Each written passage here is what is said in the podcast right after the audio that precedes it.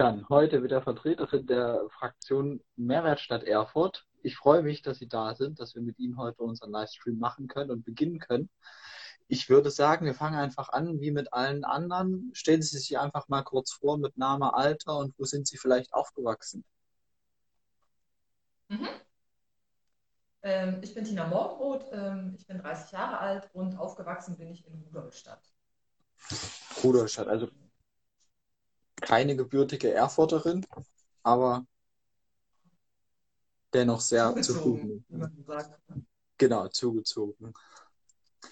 Dann, wir sind ja gerade immer noch in der Corona-Krise. Ich meine, die Schulen lassen, äh, werden wieder geöffnet und die Lockerungen kommen. Es wurde sogar schon angestimmt, dass vielleicht zum 6. Juni die Beschränkungen komplett aufgehoben werden sollen.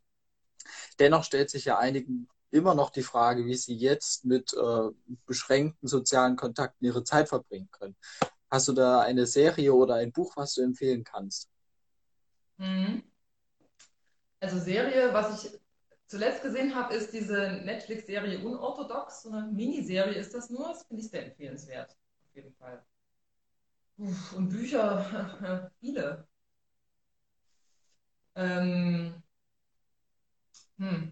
Also ich habe immer gelesen, äh, es wurden ja ganz viele gehypt, die jetzt gerade so für diese Eingesperrt-Phase ganz gut waren. Und da wurde auch ein Buch von, äh, ich glaube, Maren Haushofer, Die Wand empfohlen. Und das ist echt, also habe ich auch schon gelesen und ist schräg auf jeden Fall. Beschreibt dieses quasi eingesperrt sein, alleine in, in einer Waldhütte. Und das, also falls man sich nochmal in so eine Situation begeben möchte, so gedanklich, jetzt darf man ja wieder rausgehen, aber da ist das, glaube ich, ganz cool.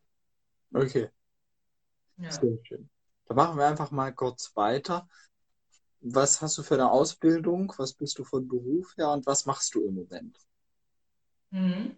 Ich bin Sozialarbeiterin.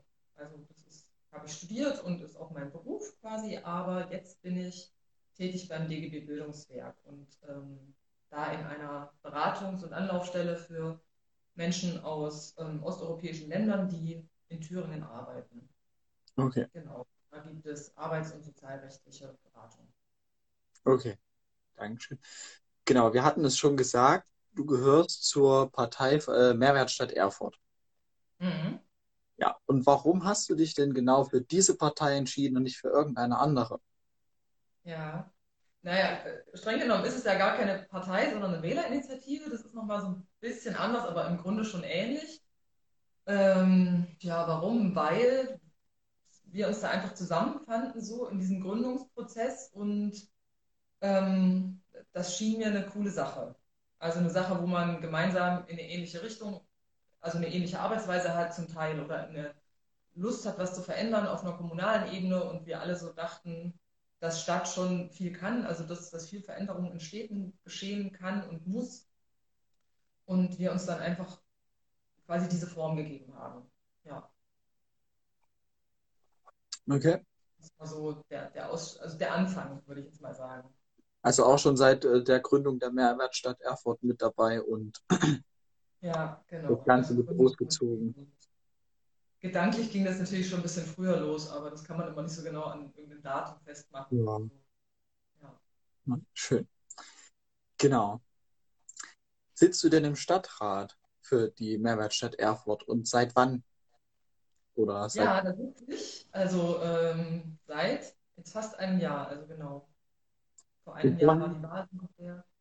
genau und vorher schon Berührungspunkte gehabt mit der Kommunalpolitik hier in Erfurt? Mhm, vorher war ich sachkundige Bürgerin im ähm, Jugendhilfeausschuss Okay. und ich war auch in einem Unterausschuss tätig. Also so ein Jahr Vorlaufzeit, so mit zumindest mit dem Bereich Jugendhilfe. Und im kommunalen Hochschul- und Studierendenbeirat war ich als Studierende jahrelang. Also ein bisschen Vorlauf, ja. Okay. Und jetzt in welchen Ausschüssen vertreten der Stadt? Also jetzt äh, bin ich noch an dem Thema Jugendhilfe dran und im Bildung- und Kulturausschuss. bin ich. Okay. Also in zwei Ausschüssen. das ist, es, wechselt hin und wieder, da wir nur vier Menschen sind, ist das, heißt das, wir müssen halt auch mal in den anderen, auch mal im Sozialausschuss, das Mhm. wechselt auch mal. Also es ist Okay. nicht ganz so in Stein gemeißelt. Ja. Also eigentlich Allrounder in der Mehrwertstadt. Theoretisch könnten wir uns alle vertreten, aber hauptsächlich mache ich Bildung und Kultur und Soziales. Ja. Okay. Na? Mhm. Sehr schön. Genau, wir hatten es schon seit ungefähr zwei Jahren bist du dann schon in der Jugendpolitik hier engagiert. Warst du vorher schon weiter davor in der Jugendpolitik engagiert und hast dich da in Prozesse mit eingemischt? Hm. Das ist die Frage, wie, was zählt noch zur Jugendpolitik? Zählt da auch äh, Hochschulpolitik mit rein? Dann hätte ich schon ein bisschen Vorlauf. Also, ähm, also an der Hochschule war ich auf jeden Fall aktiv Studierendenrat und in diversen Gremien und habe da, da, sind die Themen zumindest noch nah an dem Thema Jugend dran oder die Zielgruppe ist nah da dran und habe mich da versucht einzumischen. Also eigentlich immer in den Bereichen, für die ich mich interessiert habe oder wo ich gerade tätig war, habe ich mich versucht einzubringen. Soziokultur, Hochschule, Politik, genau. Okay. Das ist halt die Kommune. Mhm. Also auch schon sehr viele Jahre engagiert und tief. Im Grunde schon, ja. Seit, naja, zehn Jahren ungefähr, würde ich sagen. Das ist tatsächlich eine ganze Menge. In diversen Sachen, ja. Ja. Mhm. Genau. Dann noch eine weitere Frage. Was verbindet dich denn mit dem Schülerparlament? Hm. Ja, hm. Naja, ihr, wahrscheinlich, dass man sich für Dinge engagiert, die einem wichtig sind sowas. Also es geht euch ja nicht anders, ne? Ihr seid Interessenvertretung für, also für eure Interessen am Ende Sprachrohr und so habe ich ja meine Rolle als, als, als Studierende auch immer betrachtet. Und jetzt sind, also auch die Mehrwertstadt versucht ja irgendwie Sprachrohr für Interessen von Menschen zu sein. Ja. Also eher so eine Werteorientierung, wo man sagt, das ist jetzt. Ja, oder hm, hm, hm, was noch? Naja, dass, dass man die Themen auf dem Schirm hat, ne? oder zumindest offen ist und ein offenes Ohr hat für die Themen, die auch Schülerinnen und Schüler betreffen. Und das ja. ist ja bei dem Thema Bild, also gerade im Bildungsausschuss kommt das ja, äh, ist ja Schule auch gerade ein großes Thema immer wieder. Ja. Okay. Ja. Genau. Dann noch eine Frage, wie kannst du uns helfen, unsere Ziele in der Kommunalpolitik mit durchzusetzen? Also ich kann mir anhören, was eure Ziele sind mhm. zumindest. Und äh, kann euch, wenn ihr die jetzt an mich rantragt oder an uns als Wählerinitiative rantragt oder als Fraktion, äh, vielleicht auch Tipps geben, wie man vorgehen kann. Oder könnten gemeinsam überlegen, was da ein guter Ansatz wäre. Mhm. Oder ich könnte also auch ermutigen, sich einfach da stark zu machen. Also es ist ja schon mal, ihr seid ja schon quasi formiert und habt ja ein gutes Sprachrohr. Das ist ja schon mal der erste Schritt. Ja. ja. Genau, ich denke gerade an unseren Antrag zu den Fahrradwegen, den wir mit eingebracht haben, der ja abgelehnt wurde. Ich denke, da war ja, ist ja die Mehrwertstadt mit dran beteiligt, dass da als überfraktioneller Antrag mit reingekommen ist. Da denke ich auch gerade dran, da wart ihr ja auch mit dabei, nehme ich an. Ja, ja. Fahrradwege habe ich schon als, äh, Studentin tatsächlich dieses Thema verfolgt, damals im Kommunalen Hochschul- und Studierendenbeirat. Und das ist jetzt, dann bin ich manchmal äh, geschockt, wie lange sich manche Themen so mhm. Unbearbeitet durchziehen. Ja. Das stimmt, ja. Da hatten wir auch mal ein interessantes Gespräch mit dem Oberbürgermeister Herrn Bausewein im vergangenen Jahr. Der hat gesagt, es gab mal ein komplett fertiges Konzept, auf das wir auch angesprochen haben in unserem Antrag, dass man das wieder rausholt aus der Schreibtischschublade. Und er meinte, das müsste dieses Jahr knapp elf Jahre alt sein, dass dieses Konzept für den Radwegerausbau in Erfurt fertig war und dann ist es an der Finanzierung gescheitert und somit dann in irgendeiner Schreibtischschublade im Aktenordner irgendwo verschwunden und seitdem wurde es auch nie wieder rausgekramt oder nochmal überarbeitet und angepasst. Ja, schade, ne? Ich glaube, da versanden so einige gute Ideen in manchen mhm. Schreibtischschubladen. Also sicher, wenn es wenn man das Geld ein bisschen freier einsetzen könnte, dann wären wahrscheinlich sehr viele gute Sachen schon mehr und größer entstanden in Erfurt. Manchmal muss man ja einfach ein bisschen hartnäckiger dranbleiben. Ne? Das, das stimmt, ja. Hm. Dann, wir haben unseren Fragebogen ja erstellt, als wir in der tiefen Corona-Krise drin saßen, so um die Osterferien rum, als alle Schüler wirklich zu Hause waren. Und da war die Frage, wie man das Homeschooling in der jetzigen Zeit besser gestalten kann. Das ist ja aber schon ein bisschen überarbeitet. Bei uns gehen ab der kommenden Woche alle Schüler, zumindest teilweise, wieder in den Präsenzunterricht in die Schule. Mhm. Da ist ja aber trotzdem die Frage, wie kann man dann das digitale Zusammenarbeiten und Lernen optimieren? Wo man ja sagt, das muss wirklich auch krisenbeständig werden. Mhm. Ja, das erstmal bräuchte man ja muss man ja sicherstellen, dass alle sich überhaupt digital mit einklinken können. Alle brauchen Ressourcen, Rechner und in, gutes Internet. Und das ist ja nicht überall gegeben. Mhm. Ähm, damit sie überhaupt teilhaben können. Ne? Oder ne, am besten natürlich auch einen Raum, wo sie das machen können. Also ich glaube, für Familien, wo mehrere Kinder in unterschiedlichen Klassenstufen parallel betreut werden zu Hause und Homeschooling betreiben und wo man sich dann so ein bisschen um die Laptops streitet, wer wann ran darf. Das sind jetzt keine optimalen Bedingungen, um sich da digital dazuzuschalten. Also ich glaube, das ist schon die erste Herausforderung, die man da so nehmen muss. Ja. Ähm, hat es die Frage schon beantwortet? Oder habe ich jetzt irgendwas? Ja, das Digital geht ja gerne, generell erstmal ums digitale Lernen. Also eine Chancengleichheit muss erstmal gefördert werden. Könnte da die Stadt vielleicht auch mit Initiative ergreifen und da diese Chancengleichheit mit vorantreiben, dass alle von einem gleichen Startpunkt aus starten können in das Online-Lernen? Theoretisch schon. Also klar, die Stadt könnte jetzt beispielsweise ganz viele Ressourcen verteilen alle kriegen die gleichen, gleichen Laptop. Ich jetzt mal gesponnen, alle kriegen den gleichen Laptop und haben Internetzugang, super. Ich weiß aber nicht, ob das, also das würde zur Chancengleichheit beitragen, das würde das Problem aber, glaube ich, nicht lösen, weil am Ende braucht es ja trotzdem, also Schule lebt ja davon, dass man in einer Gruppe gemeinsam lernt und dass die Motivation eigentlich eher von außen kommt und nicht eine Selbstmotivation da ist. Das lernt man irgendwann im Studium vielleicht, aber ähm, das ist eigentlich nicht Element von Schule. Und das ist ja aber die Krux, wenn man zu Hause sitzt und sich plötzlich selbst motivieren muss, sich da jeden Tag wieder vor den Rechner zu setzen und sich mit einem Thema auseinanderzusetzen. Das heißt, es braucht viel Unterstützung von außen, von Eltern, vielleicht auch von älteren Geschwistern. Das mhm. bedeutet aber auch, dass wenn Eltern das beispielsweise nicht leisten können, ähm, weil, sie das, weil sie vielleicht die Ressourcen selber nicht haben oder ähm, weil sie das nicht möchten oder weil sie, also weil sie einfach nicht dazu in der Lage sind, bedeutet das ja automatisch, dass die Schülerinnen und Schüler einen Nachteil daraus haben. Und sowas kann man halt im Vorfeld, auch wenn man jetzt materiell Ressourcen verteilt, nicht so gut mitdenken. Und das finde ich eher so eine Sache, die lässt sich schwer lösen. Also das lässt sich halt über eine Institution Schule lösen, weil alle an einem Ort sind, gemeinsam. Aber das lässt sich zu Hause aus meiner Sicht nicht so gut lösen. Und auch, na klar, wie, also wie technikaffin und äh, sind die Schülerinnen und Schüler. Das hängt ja auch davon ab, wer ist da vielleicht geübt mit diversen Programmen und wer ist es nicht. Die brauchen vielleicht ein bisschen länger, wobei ich glaube, ihr guckt euch da relativ rasch rein. Aber das sind so Dinge, die mir dann durch den Kopf gegangen sind in dem Prozess. Ja. Sicher, mangelt ganz oft an der Methodenkompetenz. Da wäre ja aber die Frage, könnte man das vielleicht durch klasseninterne Livestreams beheben, dass man dann da die Motivation in das äh, heimische Kinderzimmer bringt?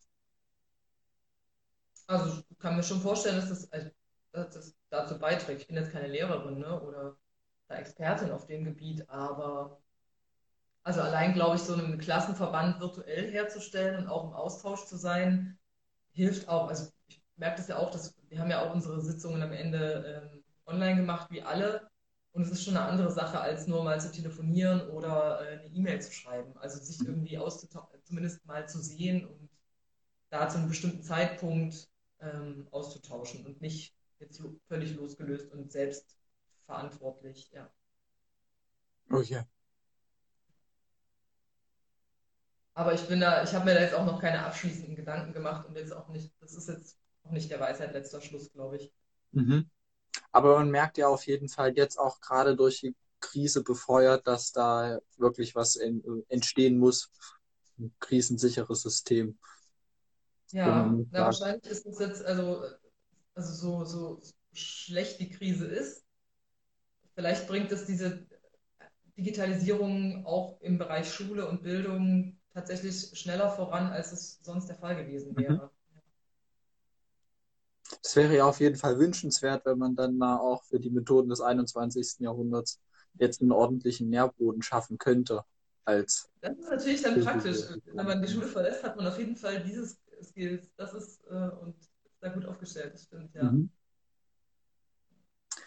Ja, man sagt ja auch immer, jede Krise hat eine Chance oder ist eine Chance, wenn man dann daraus wieder startet und wieder den Aufbau, sage ich mal, beginnt. Genau. Dann unsere letzte Frage war, ob unsere Abschlüsse dieses oder nächstes Jahr vielleicht bedroht sind, äh, generell vom Abschluss her, oder davon bedroht sind, weniger anerkannt zu werden. Das ist jetzt eine sehr mhm. hypothetische Frage. Am Ende, wir sind jetzt schon sehr weit vorangeschritten, die Abiturprüfungen werden geschrieben.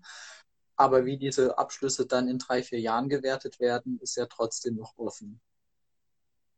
Mhm. Das finde ich schwierig zu beantworten. Ich bin jetzt auch keine Hellseherin. Ich glaube, dass die Ministerien schon gut drauf gucken, dass auch an den Schulen jetzt auch in dieser Krisensituation, also der Stoff, der nötige Stoff für die Abschlüsse, soweit es geht, vermittelt wird und dass die gucken, dass es relativ einheitlich ist. Ähm, aber also wahrscheinlich hat man immer so, wird man damit assoziieren, wenn man jetzt äh, Abschlüsse macht, ähm, in diesem Jahr, dass es irgendwie dieses Corona-Jahr war, aber ich glaube auch nicht, dass es jetzt einem wie so eine dunkle Wolke das ganze Leben verfolgen wird. Es ist dann, ähm, das, der Abschluss ist ja dann da. Ihr sucht euch irgendwie einen weiteren, vielleicht eine Ausbildung, ein Studium, was auch immer. Und irgendwann ist das jetzt auch nicht mehr die wichtigste Frage. Wann hat man den Abschluss gemacht und war das ein Corona-Jahr und wie wertig ist der? Also mhm. ist dann ein Abschluss und, irgend, und sobald man dann weiterkommt, ist es, glaube ich, jetzt nicht mehr das Dauerbrenner-Thema. Also ist auch meine Hoffnung, weil es wäre ja bitter, wenn, wenn man das so mit sich rumtragen würde wie ein Damoklesschwert über einen. Aber natürlich auch, wenn, wenn ihr sagt, okay, bestimmte Sachen sind nicht in Ordnung und bestimmte Sachen können wir nicht leisten und das klappt nicht, wie wir uns das vorstellen, das auch einfach laut kundzutun. Also wäre jetzt meine eher so eine Ermutigung zu sagen, naja, wenn Sachen nicht laufen, dann also macht euch da verbal irgendwie bemerkbar. Ne? Mhm. Genau, das ist aber auch nochmal ein sehr schöner Aufruf. Man wird ja auch in der, der Generation Z, sage ich mal, nachgesagt, dass sie da die Initiative verlernt haben, verlernt haben, Initiative zu ergreifen und Stimme laut zu machen und sich zu zeigen für das, was sie wollen und dafür zu stehen. Ja, gut, hat ja schon Fridays for Future ganz gut gezeigt, mhm. dass sie äh, gar nicht so leise sind und dass sie durchaus artikulieren können, was, was sie möchten. Und äh, das wird jetzt halt weiter abverlangt, glaube ich. Genau. Ja. Mhm. Aber nochmal schöner Aufruf, genau. ja. Es gab ja jetzt auch schon die Idee vom Kultusministerium, dass das Schulhalbjahr 11.2 für das Abitur verlängert werden soll. Jetzt einfach, wenn du das mal kurz hörst, ist das sinnvoll? Wäre das sinnvoll, dass man das Schuljahr 12, man muss bedenken, das kommende Schuljahr hier in Thüringen ist das kürzeste, was man überhaupt in so einer äh, Dekade überhaupt haben kann. Die Sommerferien jetzt sind sehr, sehr, also wir starten als letztes und gehen als letztes wieder zur Schule und gehen dann im kommenden Jahr als erstes wieder in die Sommerferien. Das heißt, wir haben wirklich mit das kürzeste Schuljahr, was man haben kann. Wäre es da sinnvoll, das Schulhalbjahr 11.2 trotzdem zu verlängern?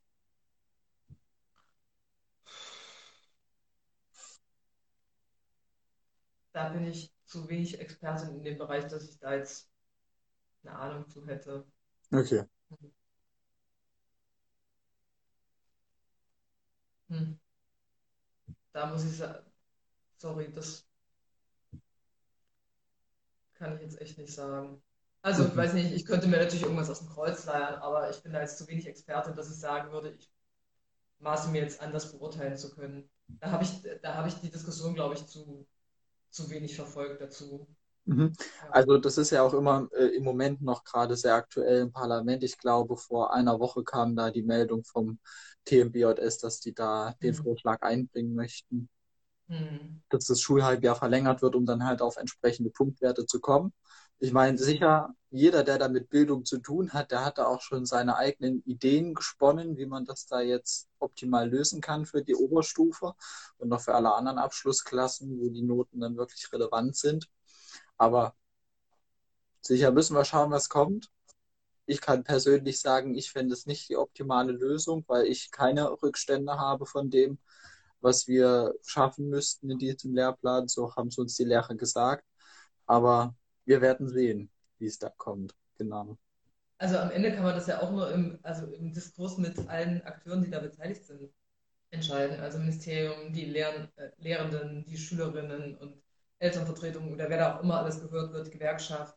Ähm, ja, muss man, glaube ich, erstmal alle, alle Dinge abwägen, wie das halt immer so mhm. ist. Ja. Das stimmt, ja. Mhm. Genau, dann habe ich es ja schon angesprochen, die bevorstehenden Corona-Lockerungen, die jetzt am 6.6. kommen sollen. Mhm. Hältst du das für zu früh oder ist es doch eher angemessen? Jetzt auch gerade im Betracht darauf, dass immer wieder Demos sind, wo die Lockerung gefordert wird. Mhm. Ich finde es schwierig zu beantworten. Es sind ja also es kann ja keiner so richtig sagen, was ist jetzt richtig oder falsch. Es ist halt alles so ein Test, ne? Und Versuch mhm. und der Hoffnung, dass die Leute sich verantwortlich verhalten und dass es irgendwie weiter stabil bleibt und die Zahlen zurückgehen. Oder zumindest die Ansteckungszahlen. Es wird sich zeigen. Also ich finde es immer noch so ein bisschen merkwürdig, wenn ich durch die Stadt laufe und es ist plötzlich wie, es fühlt sich für mich so ein bisschen an wie vorher eigentlich. Dann denke ich so, hm, ist ja eigentlich Krise so ein bisschen, ne? Und äh, ja, aber vielleicht ist es okay. Ich weiß nicht. Ich kann mir da immer noch kein, kein, richtige abschließend, kein richtiges abschließendes Bild, Bild machen. Muss okay. man, glaube ich, testen, ne? Ja. Ja. Also ist tatsächlich eher der Versuch gefragt jetzt zu gucken. Ja, und die, ne, die Hoffnung, dass die Leute sich dran halten. Diese Demonstration finde ich zuweilen auch merkwürdig, aber oder einzelne, einzelne, die da laut werden. Ich glaube, gerade war auch wieder einer in der Stadt, als ich durchging. Mhm. Aber gut, das ist ja gut, dass jeder demonstrieren darf. Ja. ja. Okay. Sicher müssen wir dann schauen, aber es sind ja auch sehr spekulative Fragen, wenn man jetzt über die, äh, über die Krise spricht und auch wenn man darüber spricht, wie man da jetzt optimal wieder rauskommen kann. Hat sich da die Mehrwertstadt Gedanken zugemacht? Weil ich erinnere mich, der Sebastian Perdelwitz, als der zur Kommunalwahl, wo die Partei ja, beziehungsweise die Wählerinitiative sehr, sehr jung war, hat er dafür geworben, dass man Startups schwer fördert und dass man dann das Leben wieder in die Viertel bringt und zurück auf die Straße, sodass dann halt nicht in der Innenstadt das Leben stattfindet, das ganze äh, städtische Leben, sondern halt wirklich in jedem Viertel davon was zu spüren ist. Gibt es da jetzt schon Initiativen von der Mehrwertstadt, wo man sagt, das fänden wir jetzt gut, wenn man das aus der Krise mitnimmt und so dann wieder in den Normalzustand, sage ich mal, zurückkehrt? Mhm. Na, ich für mich habe auf jeden Fall so gemerkt, dass diese kleinteiligen Dinge wie Quartiere und Nachbarschaft schon eine andere Rolle spielten plötzlich. Also wenn man an diese ganzen Einkaufshilfegeschichten denkt, die plötzlich mhm. aus dem Boden ähm, gestampft wurden das, und die quasi an jeder Laterne hingen, das fand ich schon cool. Und das funktionierte ja auch viel im Viertel, gerade mit älteren Menschen, die man vielleicht jetzt nicht über Social Media erreicht. Ähm, und das finde ich schon einen Wert, den wir übernehmen können. Und das fand ich ganz wertvoll. Oder ich beobachte, dass meine Nachbarinnen und Nachbarn plötzlich viel mehr Zeit gemeinsam draußen verbringen, in den Hinterhöfen und sich da gemeinsam die Flächen schön machen und aneignen. So, ähm, das finde ich eine total schöne Beobachtung. Und mhm. ich, also das bleibt ja offensichtlich auch.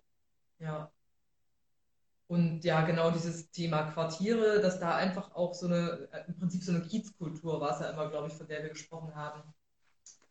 Das ist natürlich cool. Aber da braucht es auch Institutionen. Das kann ja nicht nur privat geschehen, also auch, aber klar, das funktioniert in Kneipen, in Cafés und in kleinen Läden in den Vierteln. Und wenn die jetzt peu à peu wieder öffnen und man sich dort auch wieder treffen kann, kann da auch wieder mehr geschehen, mehr Gemeinsames. Ja. Mhm. Also dann vielleicht auch eher der Aufruf, das Geld nicht in großes Bestehendes zu investieren, sondern auch in das kleine Wachsende mit zu verteilen. Na, wir, also ich glaube, es ist immer cool, das in kleine, regionale, lokale Initiativen zu stecken. Hat man ja auch gesehen, dass viele äh, supported wurden, wo man gesagt hat, man hat jetzt sein Lieblingscafé irgendwie was gespendet und dafür gesorgt, dass die jetzt weiter überleben können. Das finde ich schon, also aus meiner Sicht ist es total sinnvoll, dass man die lokalen und regionalen Akteure stärkt. Und da gab es ja auch ähm, also überfraktionell gute Aufrufe dazu, wo, wo, man sich relativ schnell geeinigt hat und gesagt hat, das braucht diese lokale Wirtschaftsförderung auch. Genau. Und einfach zu zeigen, äh, wenn man da halt irgendwie das Mittagessen gekauft hat, weil das jetzt to go möglich war. Ne? Das waren ja dann so kleine Sachen, die, die dann viel ausmachen und die auch zeigen, es ist einem nicht egal. Darum geht es ja auch, dass man sagt, es ist halt nicht egal, das ist halt nicht beliebige Stadt, sondern wir haben uns ja ausgesucht, hier zu leben, die meisten, und machen das gerne und schätzen eben auch genau die Akteure, die hier arbeiten, leben, wirtschaften. Mhm. Ja. Okay. Auch eine sehr schöne Initiative, muss ich sagen, wenn man dann da das Heimische mit zurück ins Viertel bringt und nicht nur in der Wohnung hat, sondern sich wirklich zu Hause fühlt, da wo man ist. Ja, das ist genau. immer nett, ne? ja, das stimmt. Gibt es sonst noch irgendwelche Initiativen, die jetzt sehr berichtenswert sind aus deiner Perspektive von der Mehrwertstadt Erfurt? Hm. Ja, zuletzt gab es, also eine Sache fällt mir gerade nur auf, die Geschichte mit, äh, es, es, gibt jetzt diese, das Problem äh, hat ja sicherlich jeder mitbekommen, trockene Sommer, wenig Regen, Bäume haben Schwierigkeiten irgendwie anzuwurzeln oder zu wachsen und brauchen Wasser und da gibt es jetzt diese Beregnungssäcke beispielsweise, die man sich jetzt, ähm, man kaufen kann und sich quasi auch so eine Art Baumpatenschaft übernimmt und dann dafür sorgt, dass vielleicht der Baum um die Ecke oder vor dem eigenen Haus regelmäßig über den trockenen Sommer hindurch mit Wasser versorgt wird. Das ist ja auch wieder sowas zum Thema Nachbarschaft. Das mhm. würde mir jetzt spontan einfallen. Ja. Okay, also da einfach nochmal klarer Aufruf nach draußen, wer die Möglichkeiten hat. Ich denke, das ist ja auch eine finanzielle Frage. Wer da die finanziellen Ressourcen hat, einfach ja. Schauen, dass das Stadtbild, was ja auch durch die Grünlandschaft mit geprägt wird, auch wenn sie ausgedünnt ist, trotzdem erhalten bleibt. Oder wer, äh, wer eine Gießkanne hat, dann mal vielleicht vor der eigenen Haustür die Baumscheibe wässern oder so. Mhm. Genau. Genau, auch eine schöne Sache. Auch was für das Wohlfühlen im, im, im Viertel, ja. Mhm. Genau. Sehr schön. Ich habe jetzt gesehen, in den Kommentaren haben wir leider keine Fragen.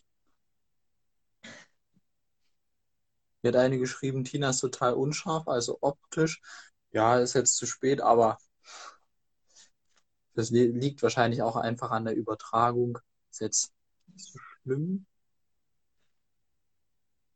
Ja, sorry. Wir haben ja kein Superkamera-Equipment, noch nicht. Brauchst ja auch noch nicht eigentlich. Genau. Ja, soweit ich das sehe, haben wir keine Fragen im Livestream. Wenn du jetzt auch nichts zu sagen hast oder nochmal loswerden möchtest, also zu sagen sicherlich viel, aber. Gar nichts mehr.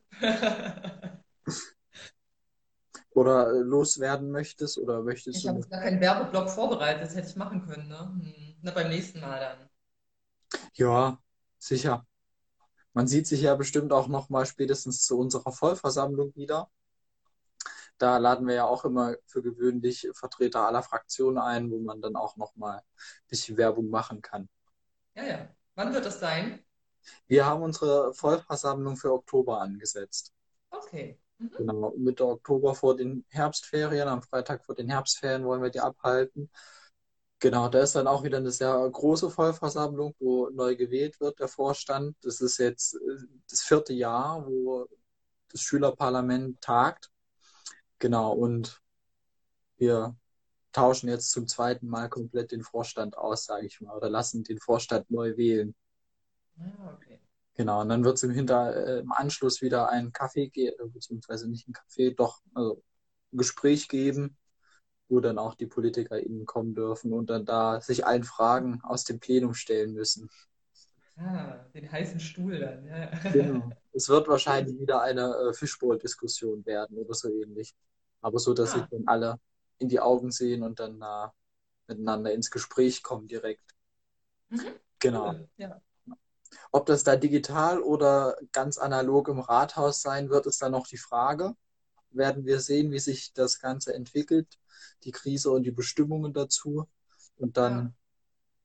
sehen wir uns wahrscheinlich entweder im Rathaus oder wieder übers Internet in einem Livestream anderer Art zu mehreren. Okay, sehr schön. Bis dahin, ich bedanke mich für den Livestream und Sehr gerne. Ich wünsche dir noch einen schönen Abend. Danke, ebenso. Vielen Dank. Tschüss.